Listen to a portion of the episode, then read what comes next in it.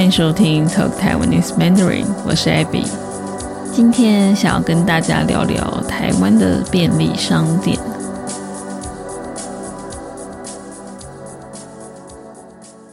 有来过台湾的人都知道，台湾的便利商店的密集度有多高，特别是在台北。那我刚刚 Google 了一下，发现。台湾便利商店的密度是全世界第二高，其实我有点惊讶，竟然还有更高的。那最高的第一名是南韩，韩国；第三名是日本。那在台湾的所有城市中，密度最高的就是台北市，常常一条街就有两家便利商店。然后同一条街走没几步路就看到同一家便利商店，这也是很常见的事，就会让人觉得，嗯，有必要开这么多家吗？那因为有很多听众朋友是从来没有来过台湾，未来想到台湾读书、工作或是旅行，所以希望我可以多多分享台湾的生活。今天就想来聊聊台湾特别的便利商店文化。主要的便利商店品牌有四家，那最大的两家是全家和 Seven Eleven，这两家是最多分店的。那其他的两家还有莱尔富和 OK，但是后面这两家很明显的比全家和 Seven Eleven 还要少。不过你还是可以看到就是了。在以前，Seven Eleven 是最大的，后来全家也越做越大，这两家算是竞争激烈，不分上下。所以很多人讲到便利商店，会直接说 Seven 或是全家，等于说 Seven 和全家已经是便利商店的代名词了。对，大部分的台湾人可能会直接说：“哎，我要去 Seven，或是我要去全家。”在台湾，一般来说，便利商店都是二十四小时的，意思就是二十四小时都会开着，不会关掉。我感觉台湾人很爱二十四小时营业的东西，有时候甚至连一些超市或是其他店家也会做二十四小时。我就会想说，有必要吗？谁会凌晨三点去买菜？不过看来还真的有人会。除此之外，台湾的便利商店有什么特别的呢？为什么要开这么多家呢？据我所知，每个国家的便利商店都不太一样。很多国家可能其实也没有什么便利商店的文化。那我就我以前在澳洲生活的经验，我来比较一下墨尔本跟台湾的便利商店有什么不一样。在墨尔本的 Seven 也是二十四小时的。有卖一些简单的食物、零食、饮料、基本的生活用品，也有卖咖啡。不过，其实我在澳洲的时候很少去便利商店，平常要买东西都会去超市，因为我住的地方算是市中心，所以去超市买东西也都很方便。顶多忽然半夜想吃零食，会去 Seven 买而已。不过非常少。不过在台湾。我却几乎每天都会去便利商店。台湾的便利商店吃的东西非常多样，有非常多微波食品，只要拿去柜台结账，请店员帮你加热，你还可以直接坐在店里面吃。大部分的店家都有座位，嗯，有些比较小可能没有，不过很多都有。在墨尔本的便利商店应该是没有座位，都是小小的这样。所以在台湾，其实很多人每天都吃便利商店，特别是早上没时间要赶着去上班上课，就会跑去 Seven 或全家或其他便利商店去买简单的早餐，然后午餐或晚餐不知道吃什么的时候，也可以在便利商店解决。所以在便利商店吃东西很方便。那比较要注意的，可能就是健康方面。嗯，毕竟这种微波食品还是不要吃太多比较好。但是也不是所有的便利商店食物都不健康，像是也有卖地瓜，我平常在外面肚子饿又不知道要吃什么的时候，就喜欢买地瓜加豆浆，就是挺健康也有好吃。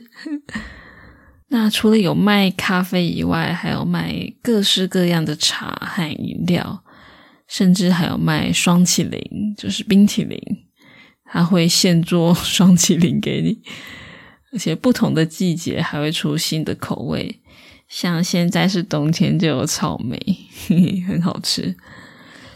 那除了吃的喝的，还有很多一些基本的用品，像是像是说你去外地旅行，忘记带什么东西，例如说忘记带肥皂、嗯乳液，或是没有带衣服什么的，在便利商店都可以买得到。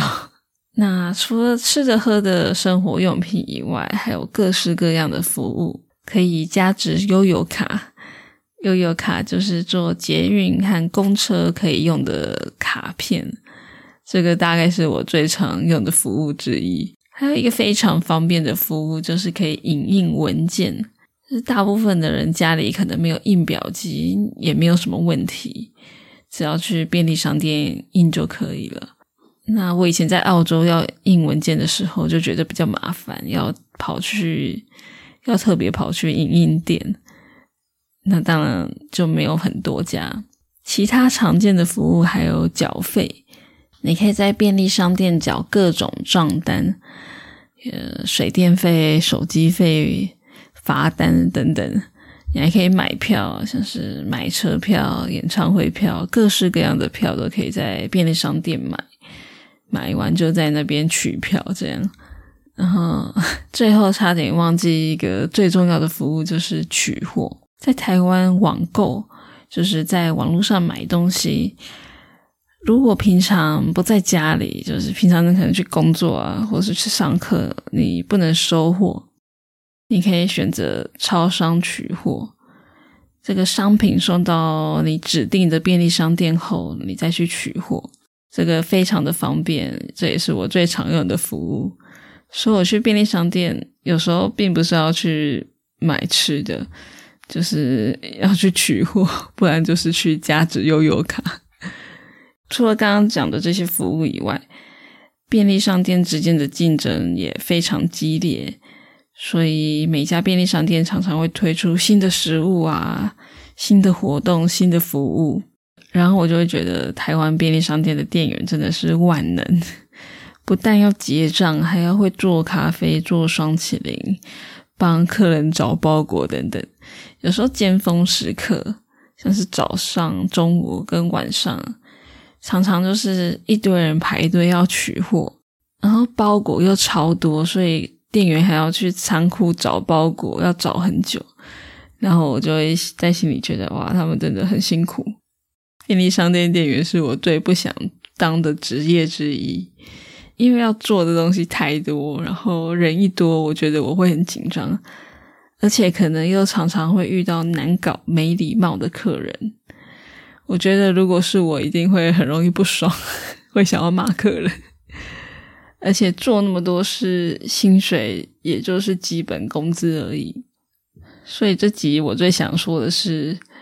做服务业当店员很辛苦，希望大家要知道这些便利性的背后，是这些店员卖力的工作又领微薄的薪水。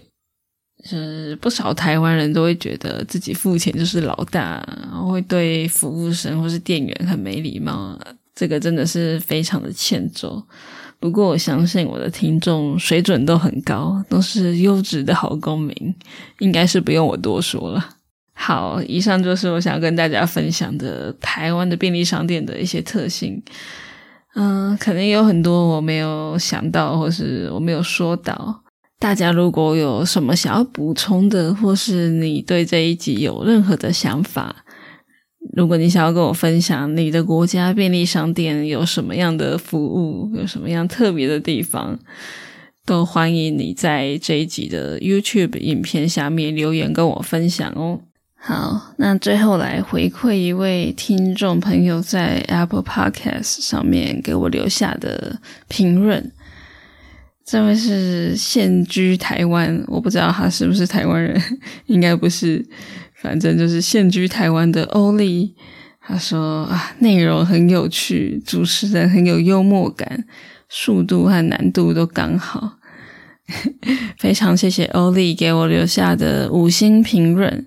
那如果大家也喜欢我的节目的话，也欢迎你在 Apple Podcast 给我留下五星 five star rating。如果你在 Spotify app 上面收听的话，也可以留下五颗星。那如果你想要给我支持的话，想要赞助这个节目的话，欢迎大家加入我的 Patreon，或是到 talktaiwanesemandarin.com 上面去请我喝杯咖啡、喝杯茶。